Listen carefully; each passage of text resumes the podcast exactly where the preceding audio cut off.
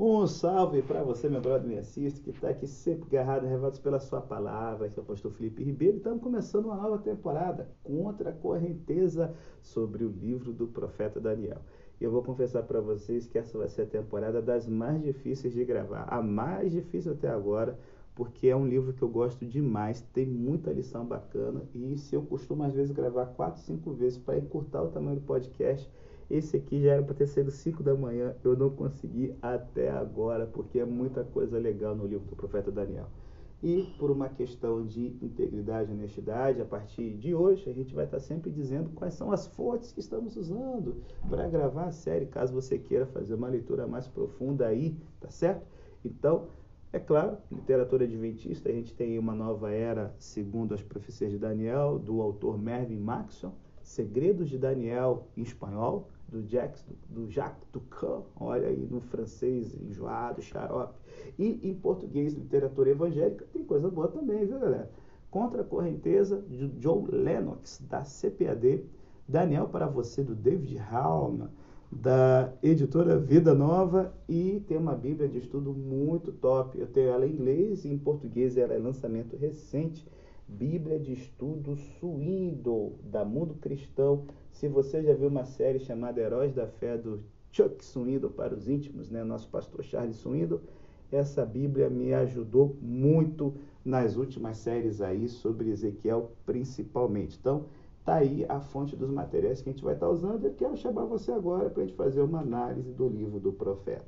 E para resolver meu dilema, eu vou fazer o seguinte: sempre vai ter um podcast curto e um podcast mais longo para quem quer se aprofundar na palavra de Deus. Fica tranquilo que esse aqui vai ser o curto, beleza? Então, se liga. O livro de Daniel está começando por uma crise, gente. Não poderia ser pior. O rei e o reino de Judá foram conquistados e agora Nabucodonosor está pegando os mais capazes do reino para poderem servir na corte da Babilônia. E aqui nós temos Daniel, no passa de adolescente, com cerca de 13 anos de idade, quando em 605 a.C., na primeira leva de deportação, Nabucodonosor o arranca da sua família. Se a sua mãe e seu pai ainda estavam vivos, gente, provavelmente foi a última vez que eles se viram. E essa leva de famílias nobres levadas para a Babilônia tinha apenas um objetivo: servirem como reféns, é claro, mas muito mais do que isso, fazer com que eles fossem úteis para o governo. A expectativa do rei era de que eles abraçassem a cultura, o idioma, o estilo de vida daquela sociedade pagã. E agora imagina comigo, você tem 13, 13 anos de idade e nos próximos três anos você vai ter um treinamento rigoroso da University of Babylon. Olha aí o inglês. Então, como é que ele vai sair debaixo de um bombardeio constante da filosofia, do estilo de vida de uma metrópole como a Babilônia? Hum, considerando isso aqui que a gente percebe a força da integridade de Daniel. Como ser aprovado no teste desse sem trapacear, cara? É preciso haver convicção interior e exige-se a tomada de decisão antecipado. Quanto mais cedo, melhor. E aí, rapaz, eu quero desafiar você a tomar essa decisão aqui junto com o nosso brother, o menino Daniel. Onde quer que eu esteja, caminharei com Deus. E sabe, cada um de nós vai se ver diante dessa encruzilhada no caminho, não apenas uma vez, mas em muitas ocasiões de nossa vida. E quando esse momento chegar, a gente vai se ver como Daniel sabe? A gente se prepara muitas vezes para as tentações das provações e do sofrimento. Só que Daniel aqui está na provação dos excessos do estilo de vida babilônico. E esse cara aqui permanece íntegro, porque mais difícil do que permanecer firme quando tudo falha é quando tudo aparece. Diante do cruzamento da estrada da vida, ele se decide em favor do Senhor. Ele está na universidade e ele resolve abrir mão do que for necessário ele resolve abrir mão da comida mais topíssima do mundo, porque ela vai simplesmente contra Levítico 11. E agora, esse homem, ele vai começar uma jornada em que a sua integridade vai ser desafiada não só no capítulo 1, mas várias e várias vezes. Pastor, o que é integridade? Como nosso querido aqui, Charles Swindle, vai né, dizer, Integridade verdadeira significa que você faz o que é certo quando ninguém está olhando e quando ninguém nem mesmo se importa. Vivemos, por exemplo, numa época de negligência conjugal. Quando o compromisso matrimonial se dissolve, a sociedade diz que a saída é o divórcio. Vivemos em dias em que não há integridade nas transações. O serviço superficial e mal feito é realizado com o único propósito de arrancar dinheiro do trouxa que contratou. A gente vive em dias em que, sem nenhum pudor, as pessoas roubam palavras de outras, né? E Ctrl-C, Ctrl-V, está lá o trabalho prontinho, o famoso plágio. A verdadeira integridade, gente, permanece. Que a aprovação seja diversidade ou prosperidade, a fraqueza ou poder. A integridade verdadeira permanece, seja você um simples trabalhador braçal ou presidente da República.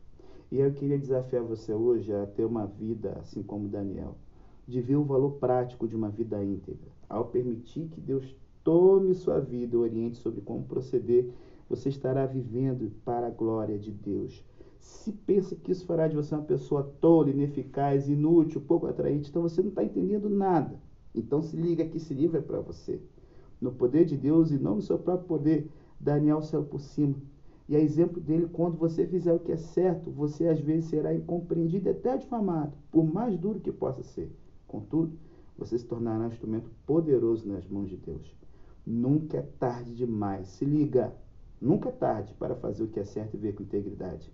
Uma vez que somos falhos e pecadores, há no passado de todos nós momentos em que nos faltou integridade. Deixe o passado para trás. Comece a ver uma pureza diante de Deus, sem abrir mão de seus valores e de sua identidade cristã. E Ele lhe dará liberdade e poder acima do que você pode imaginar. Só que tem muita gente que garante nesse momento. Eu encerro aqui. Você tem que ter sabedoria nas suas ações. Daniel demonstra enorme sabedoria ao conversar com o chefe dos oficiais sobre suas convicções. Ele não chega exigindo, olha, eu só quero aqui a carne de boi lá de Judá. E ele não saiu reclamando por aí como um príncipe judeu mimado. Não. Ele pediu ao assistente designado pelo chefe uma dieta simples e de fácil preparação. E aí o superior permitiu que Daniel e seus amigos honrassem a Deus.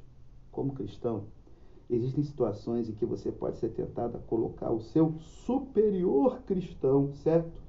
Em situação difícil em razão da fé que vocês compartilham. Ah, não, pastor, eu sou contra esse ideia de superior cristão, afinal de contas, se ele é da mesma fé, está ali para me servir. Contudo, é mais sábio, gente, não fazer isso. Para de ser xarope. Um, uma vez, um, um empresário conversou comigo que ele não queria mais contratar nenhum funcionário adventista, porque muitas vezes os caras presumiam que ele seria benevolente a qualquer custo eram os caras que chegavam atrasados, ficavam charopando no trabalho, porque esperavam favores especiais e medidas, sabe, de camaradagem, não se atentando por fato de que ele tinha que, cara, responder diante dos seus, né, é, é, clientes e tudo mais. O trabalho não podia ficar sendo enrolado. Imagina quando o cara é gerente, aí que sofre mesmo. Daniel foi bastante gracioso. Ele não agiu com falsidade nem fanatismo. Se liga, se você precisa pedir que algumas adaptações sejam feitas, faça isso com respeito. Não se apresente como um santarrão. Não faça que as pessoas ao seu redor pareçam tolas, estúpidas ou equivocadas. Apresente seus pedidos com delicadeza e assim como Deus abençoou Daniel, vai abençoar você também. Curtiu? Vai ter um segundo podcast um pouquinho maior, desenvolvendo outras ideias do capítulo. Se você quiser, tá lá, pode ouvir também. Que Deus te dê um bom dia na presença dele. É o nosso desejo em nome de Jesus. Amém.